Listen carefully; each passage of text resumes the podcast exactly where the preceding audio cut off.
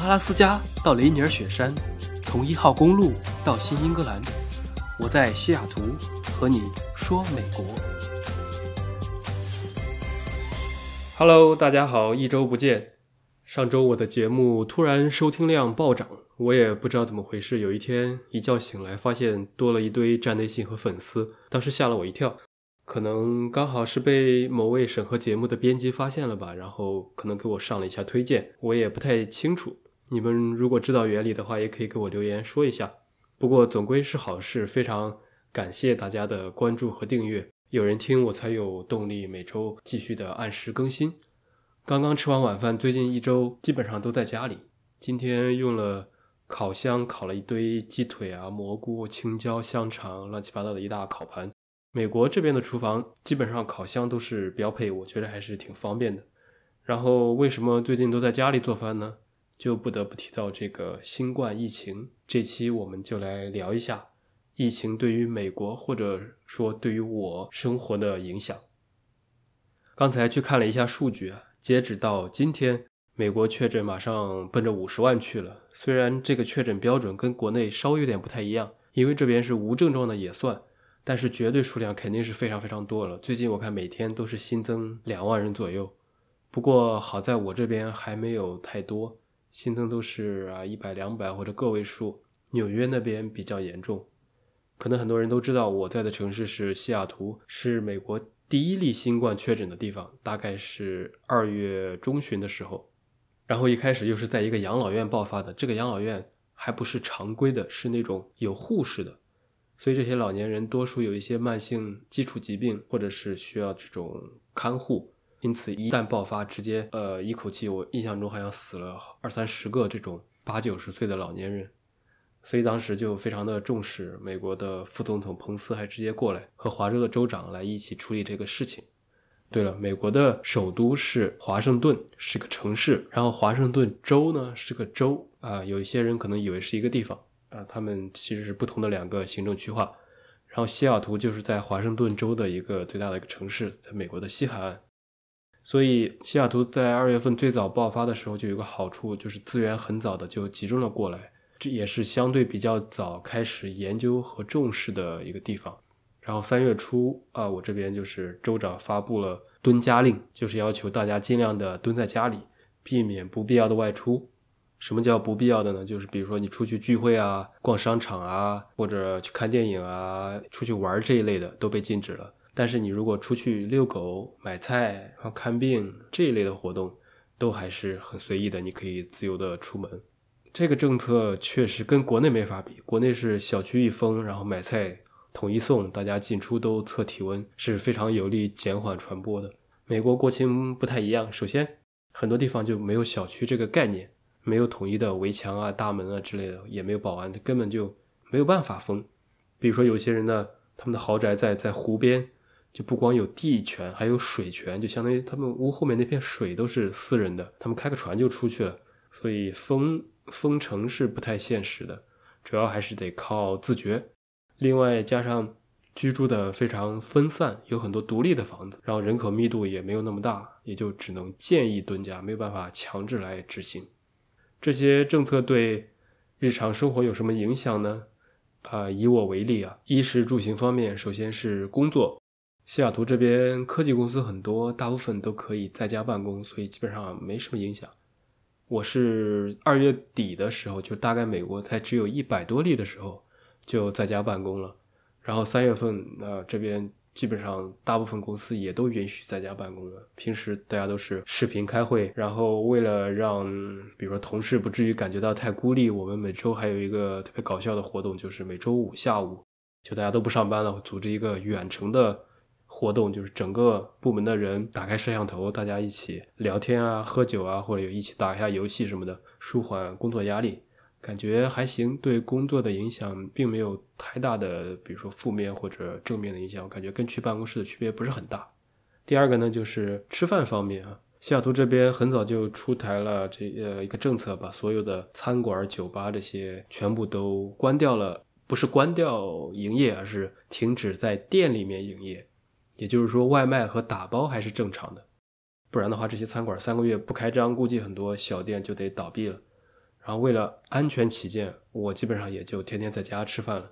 有时候也会点点外卖，然后拿回来在外包装上面喷一下酒精，或者放到微波炉里啊转一下再吃。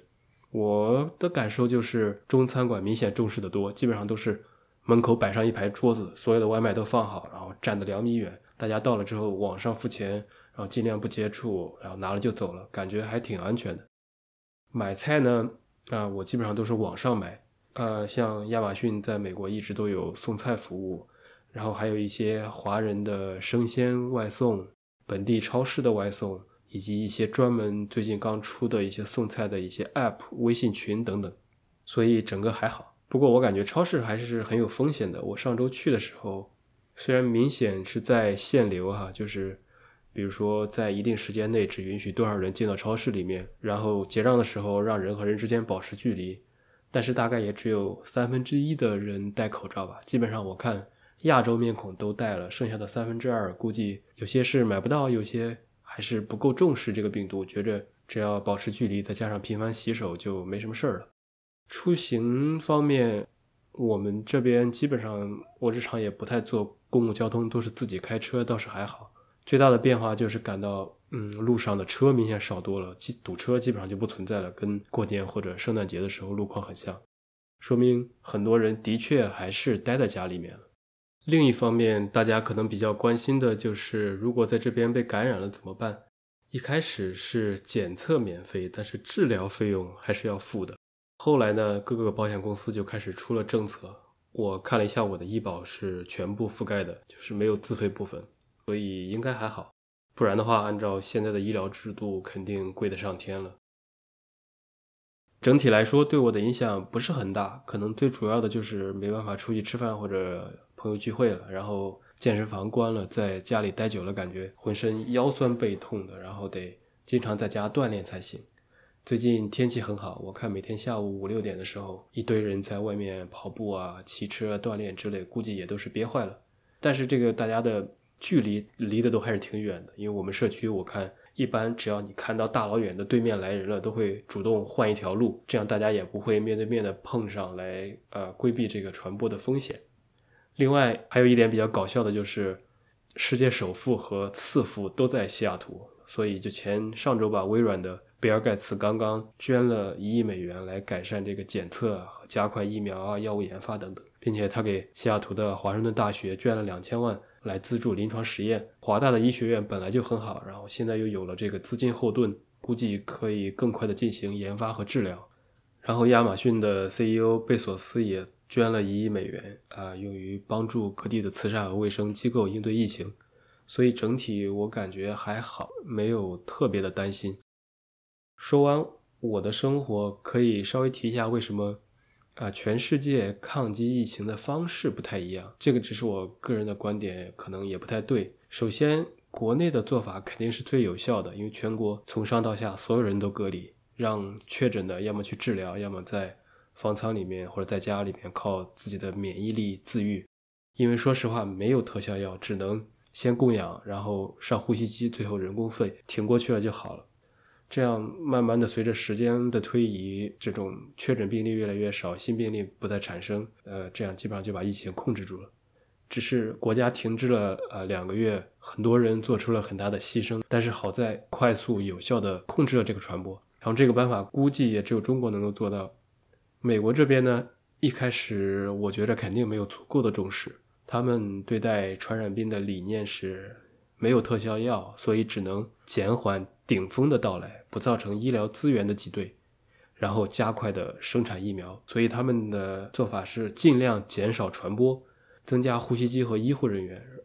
只要不是大家同时都感染，造成医院崩盘了，就还可控。因为历史上很多人死亡。它并不是传染病的本身，而是由于疫情导致的医疗挤兑，比如说生孩子的、做手术的这种突发疾病的，以及那些本来就要看病的，在这个时期没法看病而造成的死亡。所以这种防疫做法说起来也有一定的道理。然后新加坡呢，他们有一套做法，他们有大量分散的社区发热门诊。韩国走的是全民大规模检测这条路。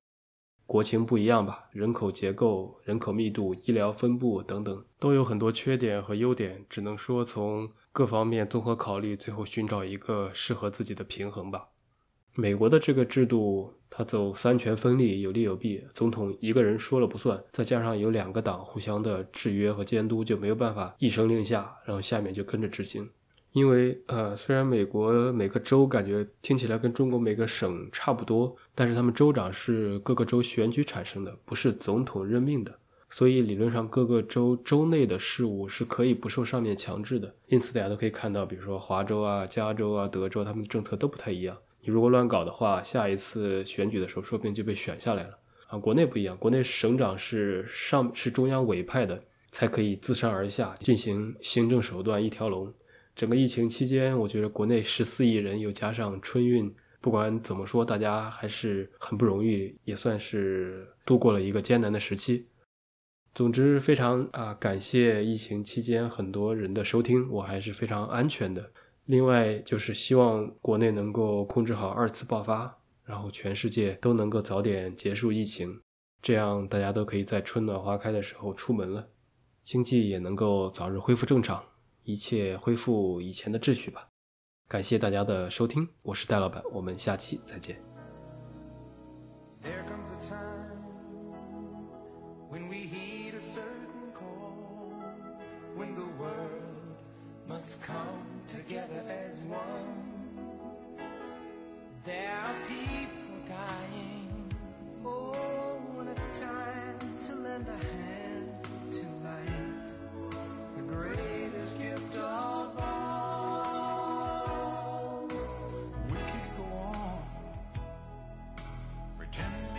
by day that someone somewhere will soon make a change. We all are part of God's great big family. And the truth, you know, love is all we need. We are.